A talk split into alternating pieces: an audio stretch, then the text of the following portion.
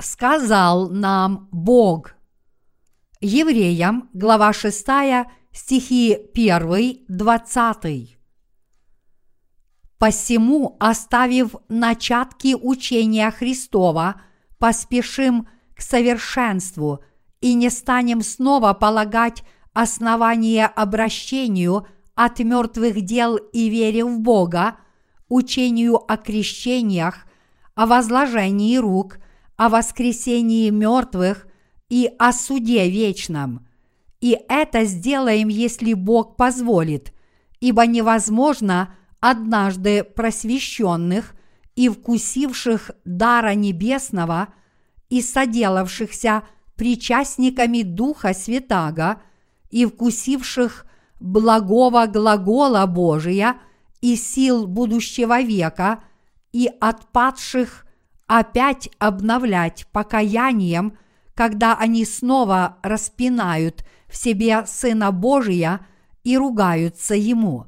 Земля, пившая многократно сходящий на нее дождь и произвращающая злак, полезный тем, для которых и возделывается, получает благословение от Бога, а производящая терния и волчцы негодна и близка к проклятию, которого конец – сожжения.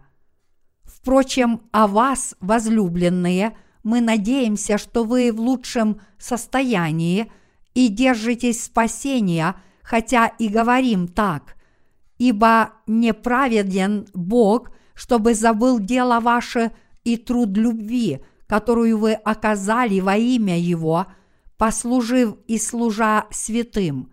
Желаем же, чтобы каждый из вас для совершенной уверенности в надежде оказывал такую же ревность до конца, дабы вы не обленились, но подражали тем, которые верою и долготерпением наследуют обетования – Бог, давая обетование Аврааму, как не мог ничем высшим клясться, клялся самим собою, говоря, «Истинно благословляя, благословлю тебя, и размножая, размножу тебя». И так Авраам, долго терпев, получил обещанное. Люди клянутся высшим, и клятва во удостоверение – оканчивает всякий спор их. Посему и Бог, желая преимущественнее показать наследникам обетования непреложность своей воли, употребил в посредство клятву, дабы в двух непреложных вещах, в которых невозможно Богу солгать, твердое утешение имели мы, прибегшие взяться – за предлежащую надежду, которая для души есть как бы якорь безопасный и крепкий, и входит во внутреннейшее за завесу, когда предтечью за нас вошел Иисус, сделавшись первосвященником навек по чину Мелхиседека. почему мы должны укреплять основы своей веры. Мы можем найти ответ на этот вопрос в сегодняшнем отрывке Писания из Евреям, глава 6, стихи 1-20.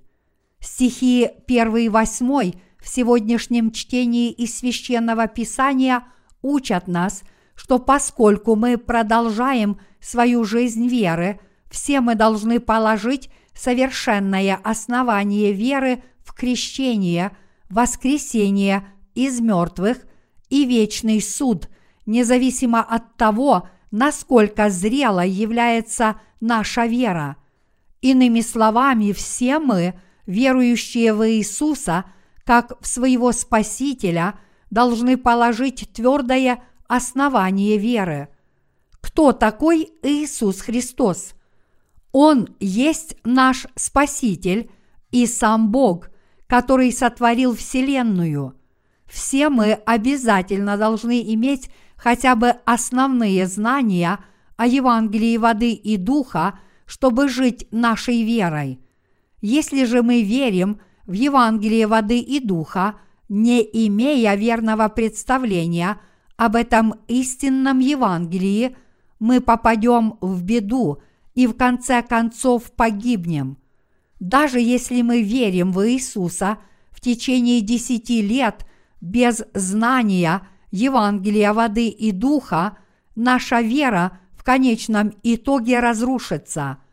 Кто такой Иисус Христос? Это единородный Сын Бога Отца и наш Спаситель. Он есть сам Бог, который сотворил Вселенную, создал нас и спас нас от всех грехов. Вот почему мы говорим, что Иисус Христос – это наш Спаситель и наш пастырь. Это знание очень важно. Он есть ваш Спаситель и пастырь. Каким образом Иисус спас нас, когда пришел на эту землю? Родившись на этой земле из тела Девы Марии, чтобы всех нас спасти, Иисус Христос стал нашим Спасителем, приняв крещение, чтобы понести на себе все наши грехи, умерев на кресте, чтобы понести наказание вместо нас и снова воскреснув – из мертвых. Иисус – это наш Спаситель.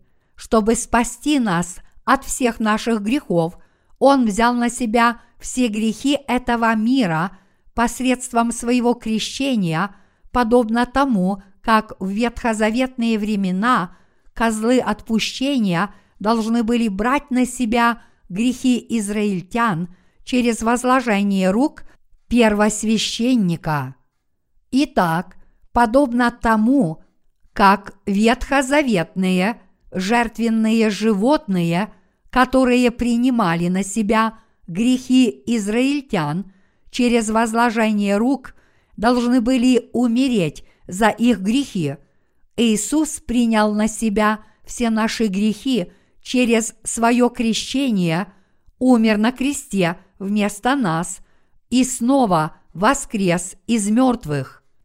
Вот как Иисус спас всех нас полностью, и мы должны иметь верное представление об этом искуплении грехов. Также мы здесь ясно должны понять, что теперь, когда мы истинно спасены, мы будем наказаны за свои грехи, если предадим правду Божью, несмотря на то, что получили прощение грехов – Таким образом, основание нашей веры должно быть положено только в Евангелии воды и духа. Давайте обратимся к стихам первому и второму в сегодняшнем отрывке из Писания. «Посему, оставив начатки учения Христова, поспешим к совершенству и не станем снова полагать основание – обращению от мертвых дел и вере в Бога, учению о крещениях, о возложении рук, о воскресении мертвых и о суде вечном. Евреям, глава 6, стихи 1-2. Этот отрывок не означает, что мы никогда не должны говорить о том, что мы спасены от всех своих грехов, но это означает, что мы должны положить твердое основание веры и жить этой нашей верой. Иначе говоря, автор послания к евреям призывает нас положить твердое основание веры и смело предстать перед Богом с совершенной верой. Что произошло бы, если бы человек построил себе дом на слабом и зыбком основании – дом наклонился бы на одну сторону и, возможно, даже разрушился бы. Здесь, в сегодняшнем отрывке из Писания, автор послания к евреям говорит верующим в Евангелие воды и духа, чье основание веры по-прежнему непорочна. Кто такой Иисус Христос? Это наш Бог, пастырь и спаситель, который изгладил все наши грехи Евангелием воды и духа. Господь – это наш пастырь. Он есть первосвященник Царства Небесного, который спас нас, понеся все наши грехи на своем теле посредством своего крещения, приняв смерть на кресте вместо нас и воскреснув из мертвых. Автор послания к евреям говорит то же самое и современным христианам. Что такое истинное спасение от греха? Как мы можем спастись от всех своих грехов? Мы спасаемся от всех своих грехов верой в Евангелие воды и духа. Что же такое Евангелие воды и духа? Это Евангелие спасения – которое гласит, что Сын Божий спас нас, придя на эту землю, взял на себя все наши грехи раз и навсегда посредством крещения, которое Он принял от Иоанна Крестителя и снова воскреснув из мертвых. Поэтому все мы должны знать эту истину о спасении. Таким образом, Господь спас нас полностью – Поэтому все мы должны знать эту истину о спасении, верить в нее и, соответственно, жить нашей верой. Вы не должны исповедовать веру в Иисуса как в вашего Спасителя, не положив твердого основания для своего спасения. С того самого момента, когда вы только уверовали в Иисуса, вы должны верить, что Иисус взял на себя все ваши грехи раз и навсегда, когда принял крещение от Иоанна Крестителя. Если же вы верите в Иисуса, воспринимая Его по-своему и не понимая вышесказанного, вы в конечном итоге предадите Его. Подобные люди, вера которых построена на зыбком основании, развратятся – на своем пути, потому что они не знают правды Божьей. Фактически они закончат тем, что восстанут против правды Иисуса. Подобные люди, которые распинают Сына Божьего и открыто порочат Его, закончат тем, что будут гореть в вечном огне. Эта судьба ожидает их, потому что тот, кто не построил – твердого основания для спасения неизбежно предаст Господа впоследствии. Возможно, некоторые из вас видели фильм «Десять заповедей», который представляет собой вольное переложение повествования о Моисее, изложенного в книге «Исход». В начале фильма фараон повелел предать смерти всех еврейских детей – мужского пола. Фараон боялся, что если евреев будет слишком много, они присоединятся к вражеским силам и нападут на Египет изнутри. Вот в такое неспокойное время родился Моисей. Но чтобы спасти ему жизнь, его родители положили его в корзину и пустили его плавать по реке – Моисей был спасен одной из дочерей фараона, которая его усыновила. Так, по Божьему провидению, Моисей вырос в египетском дворце, и когда он увидел, как одного из его соотечественников избивает египтянин, он убил египтянина, чтобы его спасти. Тогда фараон вызвал Моисея и сказал ему – Несмотря на то, что ты сделал, я прощу тебя, если только ты поклянешься мне, что никогда не будешь подстрекать евреев к нападению на Египет. Если ты мне в этом поклянешься, я прощу тебе все, что ты сделал, в чем бы тебя ни обвиняли. Только поклянись мне, что ты никогда не будешь подстрекать еврейских рабов к восстанию против Египта. Тогда я издам указ о полном прощении. Но Моисей сказал фараону, «Я освобожу своих братьев-евреев из этого рабства». Поскольку Моисей был приемным внуком фараона, можете себе представить, какое предательство пережил фараон, когда от него это услышал.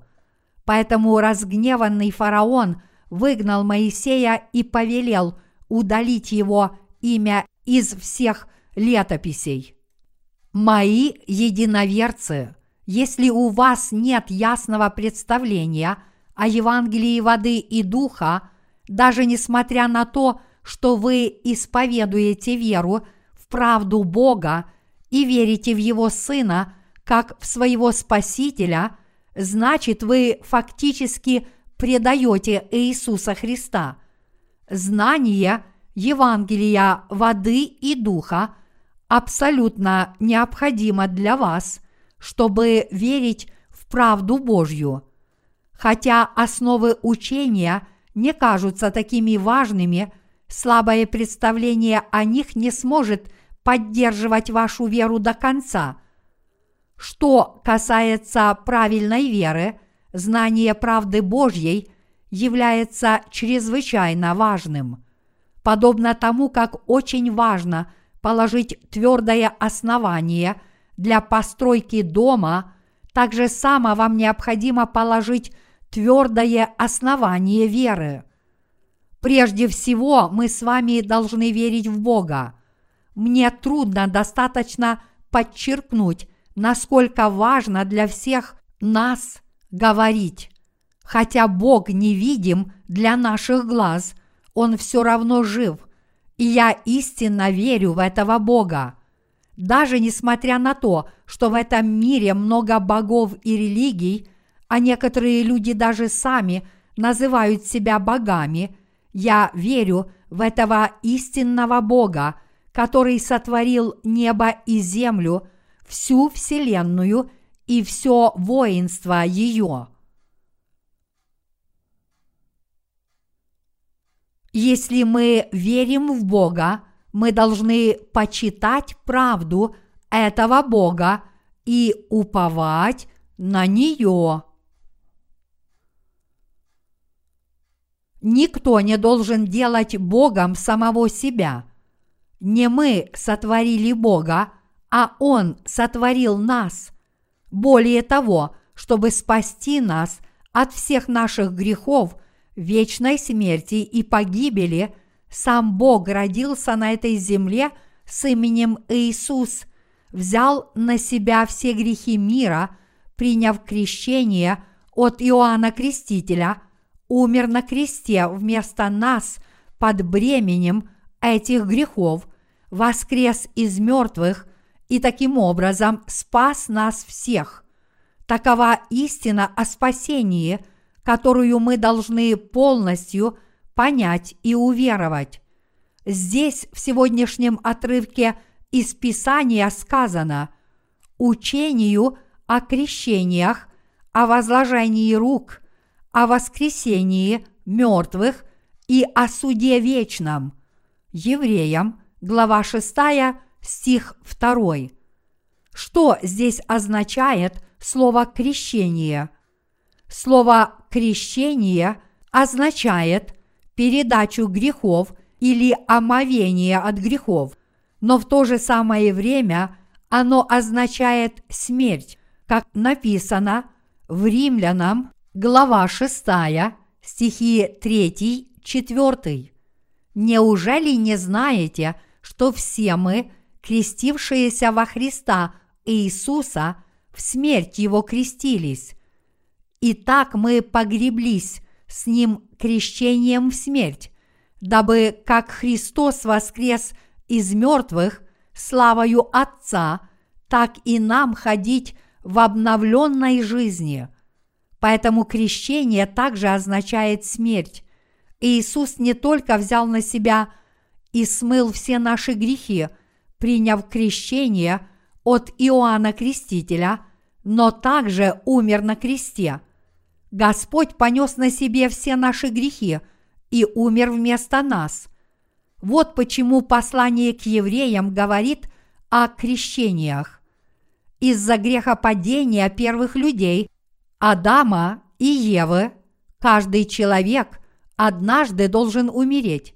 Если вы однажды не умрете за свои грехи вместе с Иисусом Христом и не вернетесь к жизни вместе с этим Господом, вы никогда не сможете родиться свыше. Именно по этой причине Библия говорит, что вы должны родиться дважды. Иными словами, если вы родились во плоти, вы также должны возродиться духовно. Чтобы родиться свыше, вы должны знать и верить, что все ваши грехи перешли к Иисусу, что Он был распят на смерть вместо вас под бременем всех ваших грехов, что Он снова воскрес из мертвых, а также вернул к жизни вас, и что Он таким образом смыл все ваши грехи, сделал вас безгрешными и преобразил вас в детей Божьих.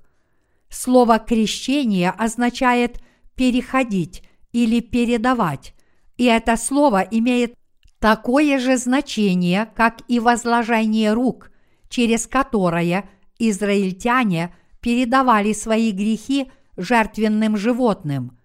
Здесь вы обязательно должны понять, что подобно тому, как ветхозаветные жертвенные животные принимали на себя грехи народа израильского через возложение рук и умирали вместо них, так и Господь принял на себя все ваши грехи через свое крещение и умер на кресте вместо вас. Взяв на себя все наши с вами грехи посредством своего крещения и приняв смерть на кресте вместо нас, Иисус понес на себе все наши проклятия. Но еще предстоит воскресение мертвых, то есть каждый человек снова вернется к жизни. Но хотя воскреснут все, одни воскреснут для осуждения за свои грехи, тогда как другие воскреснут, чтобы обрести вечную жизнь и наслаждаться славой и величием на небесах. Некоторые люди по своему незнанию Евангелия воды и духа описывают это как перевоплощение – так говорят буддисты, утверждая, что те, кто живут добродетельной жизнью, перевоплотятся в высшие существа, а те, кто творят в своей жизни зло, перевоплотятся в низшие существа. Поэтому в какой-то степени даже буддисты знают, что все люди так или иначе вернутся к жизни. Проблема, однако, в том, что их мнение – ошибочно из-за их неполного и неверного представления об этом. Даже те, кто не верят в правду Божью, будут возвращены к жизни и приговорены к вечной погибели в день последнего суда.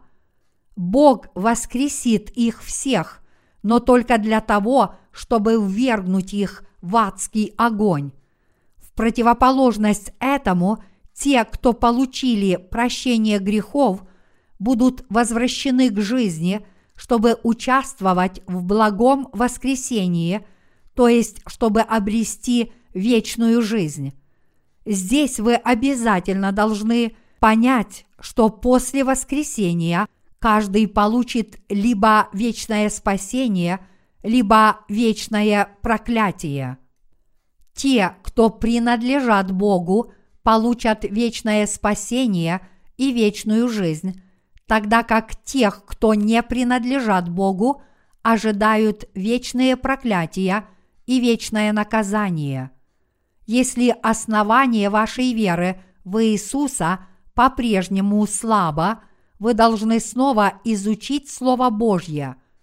Живете ли вы правильной и совершенной жизнью веры, построив твердое основание – спасения и всецело уверовав в Бога, крещение, в возложение рук, в воскресение мертвых и в вечное наказание, Верите ли вы в правду Божью на этом прочном и совершенном основании веры? Если вы положили совершенное основание веры и ныне живете верой, зная правду Божью, значит ваша вера достойна подражания. К сожалению, многие христиане до сих пор этого не достигли. Современные христиане должны многому научиться. Они должны получить очень много знаний о Евангелии воды и духа из Слова Божьего. Многие пасторы только учат членов своих общин жить добродетельно и творить добрые дела, но это не то, чему должна учить Божья Церковь. Подобные нравственно-этические учения преподают практически все религии, от буддизма до конфуцианства и даже анимистические религии. Мирские учебные заведения тоже учат своих учеников жить нравственной и честной жизнью. Но люди ходят в церковь Божью не для этого. Люди приходят в Божью церковь, чтобы омыться от всех своих грехов и получить вечную жизнь, уверовав в правду Иисуса, а также чтобы стать искупленными детьми Божьими.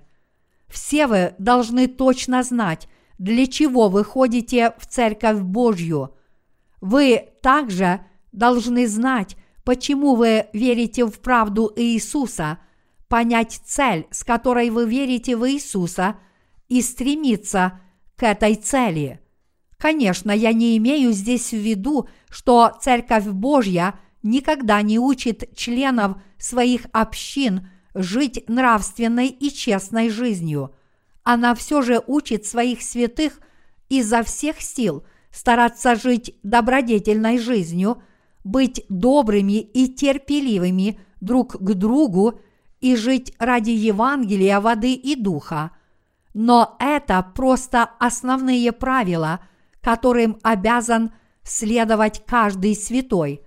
Помимо этих основных правил, все те из нас, кто получили прощение грехов, находятся в процессе духовного роста, а когда мы проходим через этот процесс, мы должны приближаться к Богу, уже имея под собой твердое основание веры и помня о том, чему учит нас автор послания к евреям здесь, в сегодняшнем отрывке из Писания.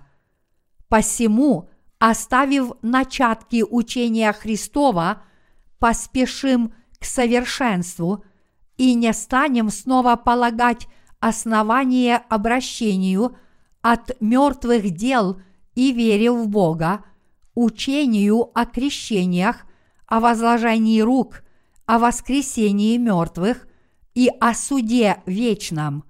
Евреям, глава 6, стихи 1-2. И тогда Бог скажет нам, что близок тот день, когда наши тела тоже получат полную свободу.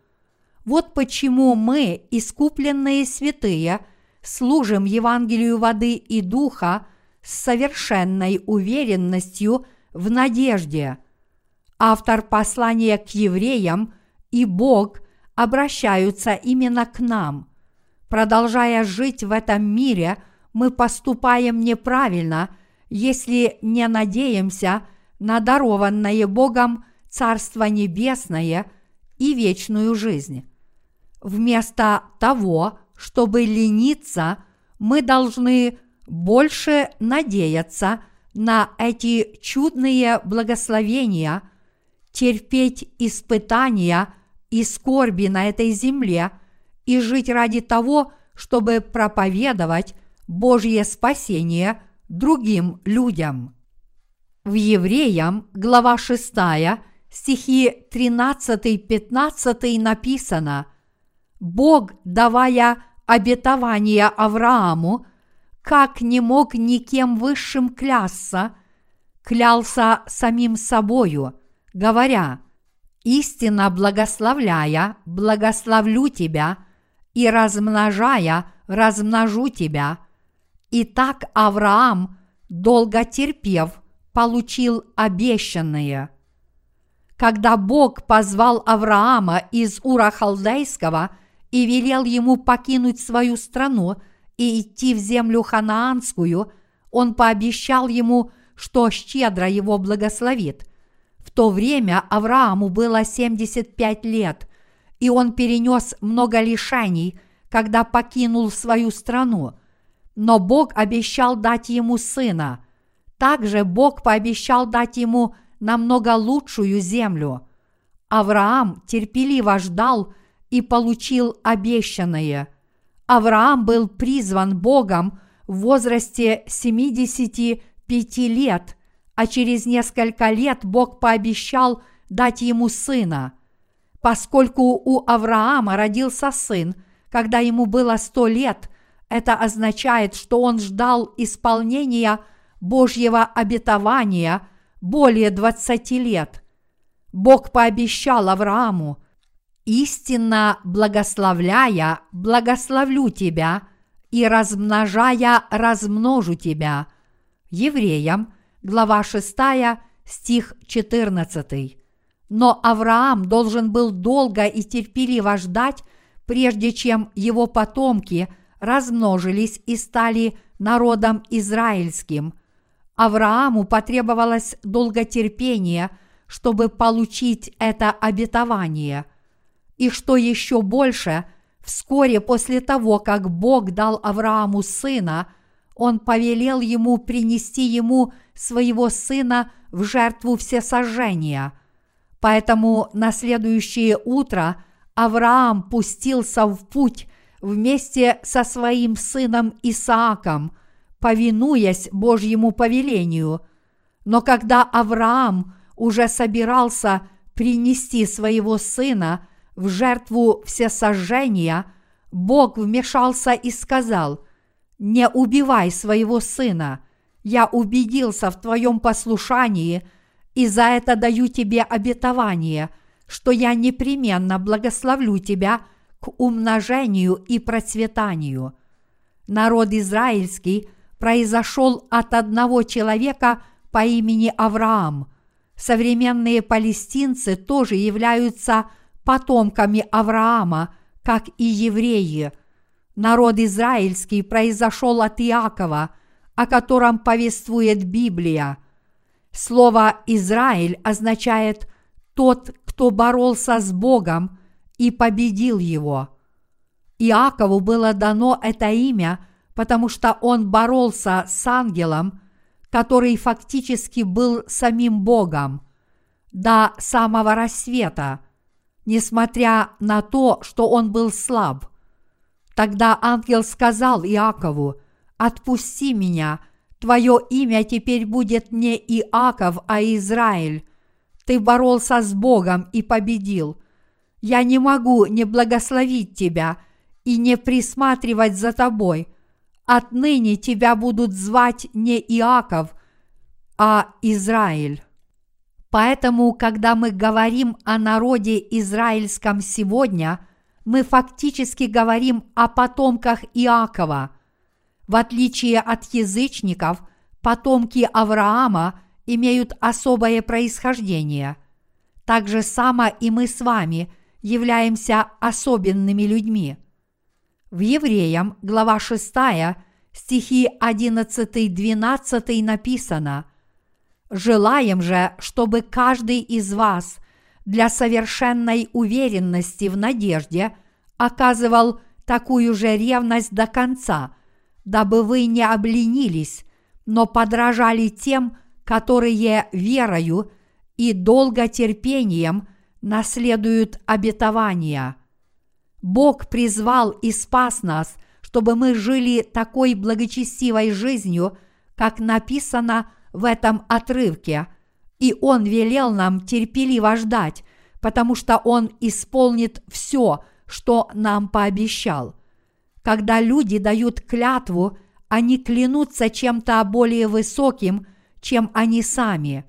В отличие от этого, Бог поклялся своим именем, потому что нет никого выше него, сказав Аврааму, «Истинно благословляя, благословлю тебя, и размножая, размножу тебя».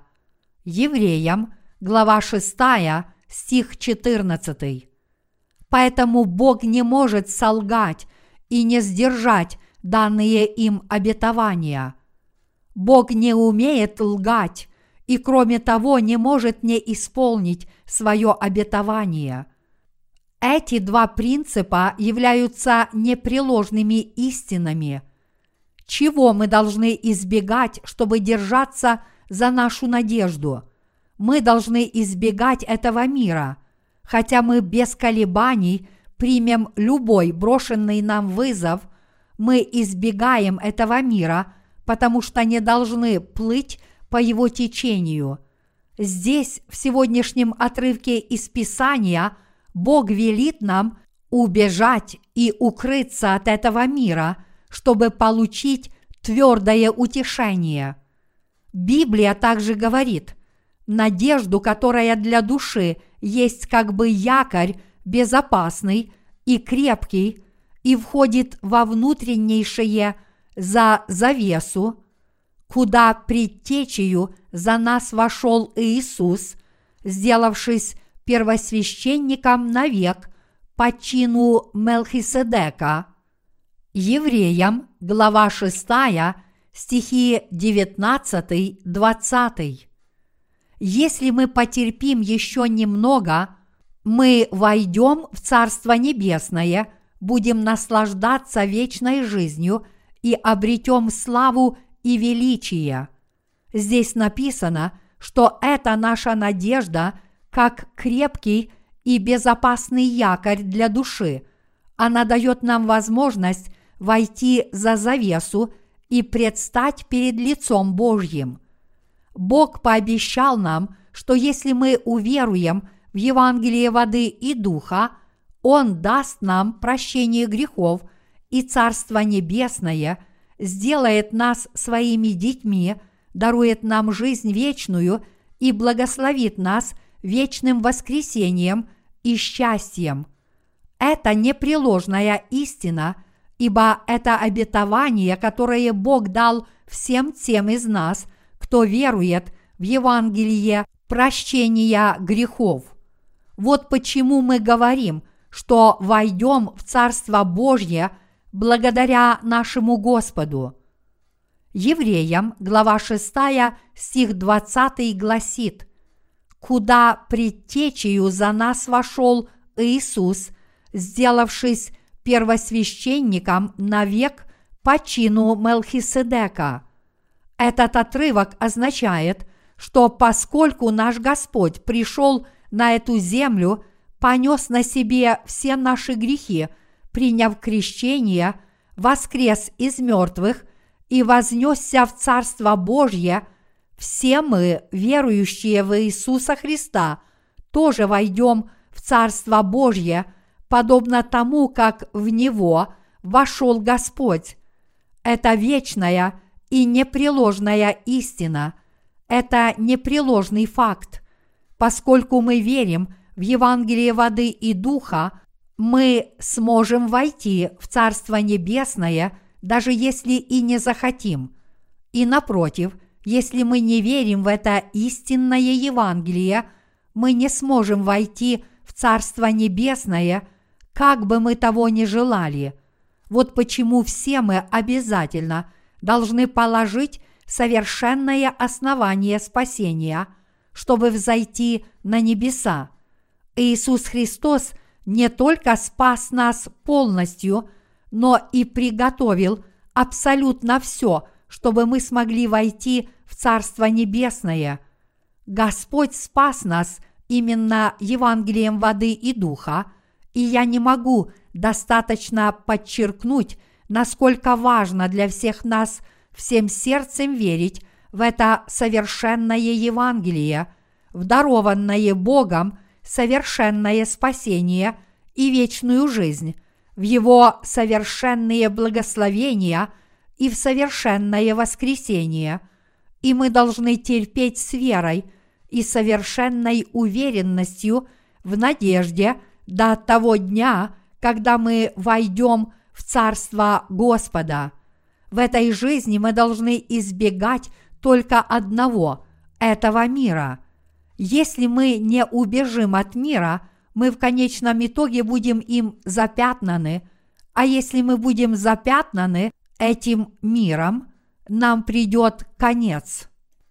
Типичным примером этого является Лот, племянник Авраама. Хотя Лот был спасен, он ушел в мир, и в результате его вера разрушилась. Впоследствии его потомки Моавитяне и Аммонитяне, Бытие, глава 19, стихи 30-38, восстали против Бога. В противоположность этому верующие люди, такие как Авраам, держались подальше от этого мира.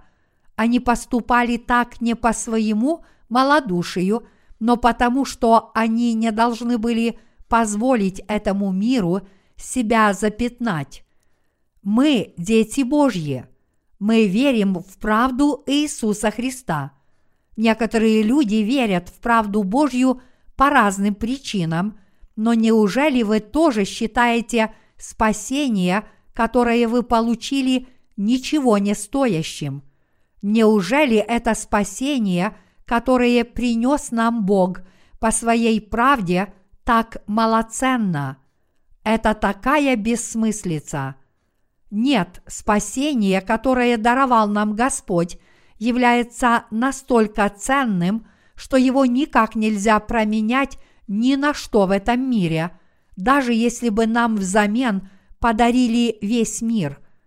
Нет, служение правде Божьей намного ценнее всех человеческих усилий, когда-либо приложенных за всю историю рода человеческого, и намного важнее, чем полет на Луну – даже несмотря на то, что на первый взгляд это служение Богу может показаться обычным делом, в действительности оно является чрезвычайно важным. Кто живет более достойной жизнью, чем те, кто живут ради служения другим? Нет, никто не живет такой достойной жизнью, как мы. Мы истинно служим – Евангелию воды и духа, однако люди нас не признают. Многие из них только и делают, что осуждают нас, верующих в Евангелие воды и духа. Но неужели служение Евангелию воды и духа – это для нас недостойное дело? Отнюдь нет. Я не уважаю людей, которые не признают, насколько важным – является служение Господу. Подобные люди настолько глупы, что после нескольких увещаний я оставляю их. На таких людей просто не стоит тратить время. А как же вы? Что вы считаете более достойным – служить самому себе или служить Евангелию воды и духа? Конечно, намного достойнее – служить Богу, потому что Его Евангелие и Его правда намного ценнее всего остального. Однако, несмотря на это, в прошлом некоторые люди в нашей церкви уверовали и ушли в мир, чтобы жить ради своей плоти, сказав, что они не настолько глупы.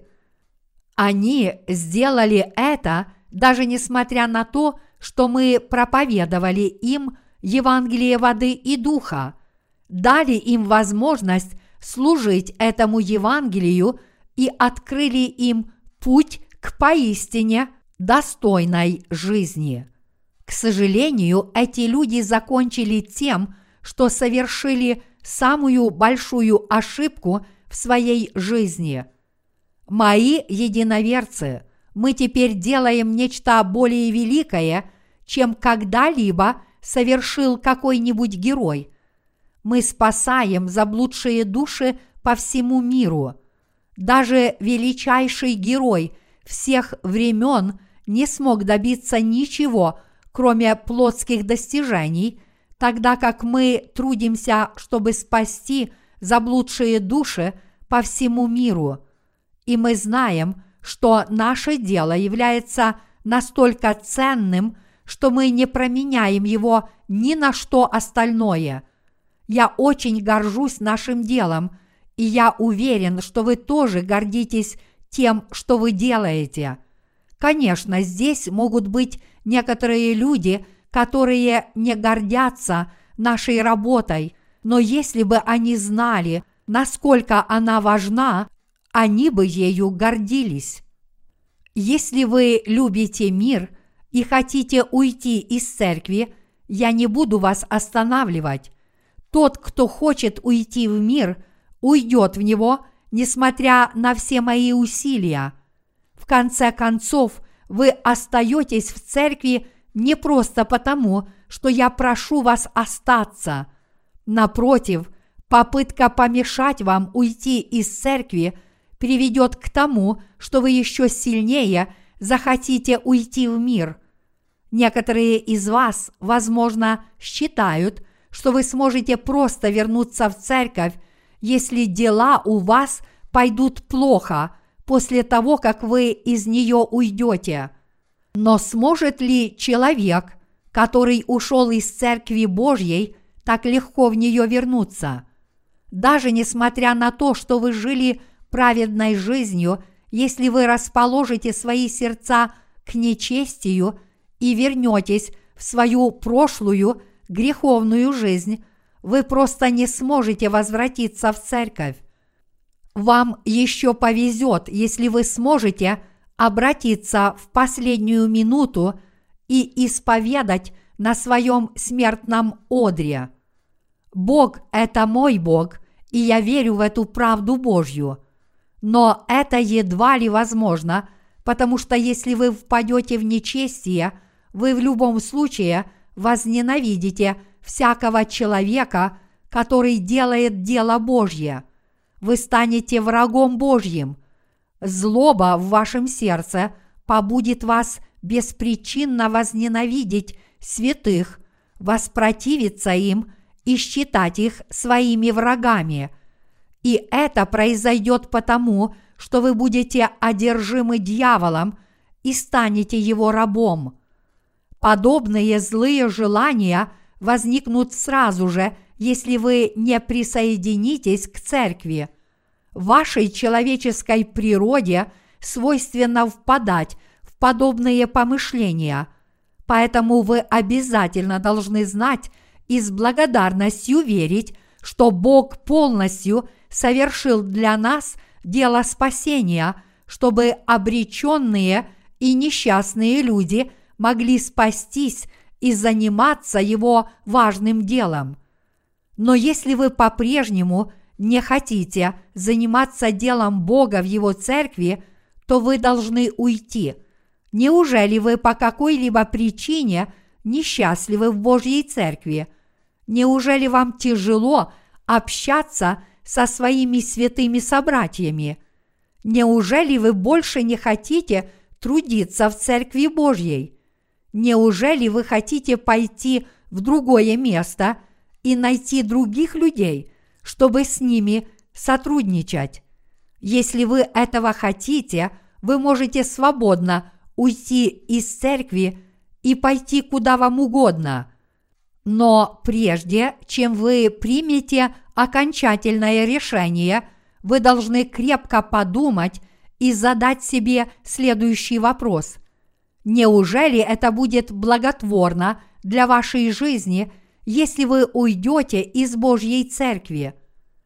Вместо того, чтобы останавливаться на таких обычных вопросах, как, например, кто кого выше, все мы должны размышлять о спасении, которое даровал нам Бог, думать о правде Божьей, положить твердое основание – для спасения верой и стремиться к совершенству.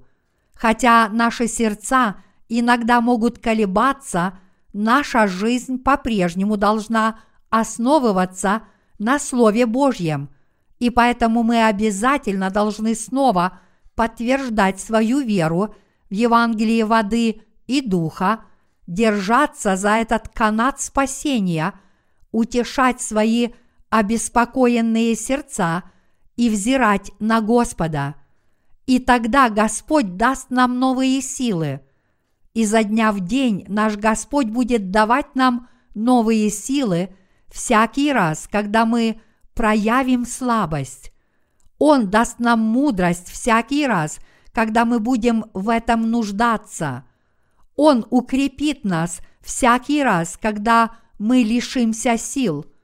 И Он благословит нас всякий раз, когда нам будут нужны Его благословения. Наш Господь ведет всех нас за собой, как наш пастырь. Я благодарю Бога от всей души. Аллилуйя!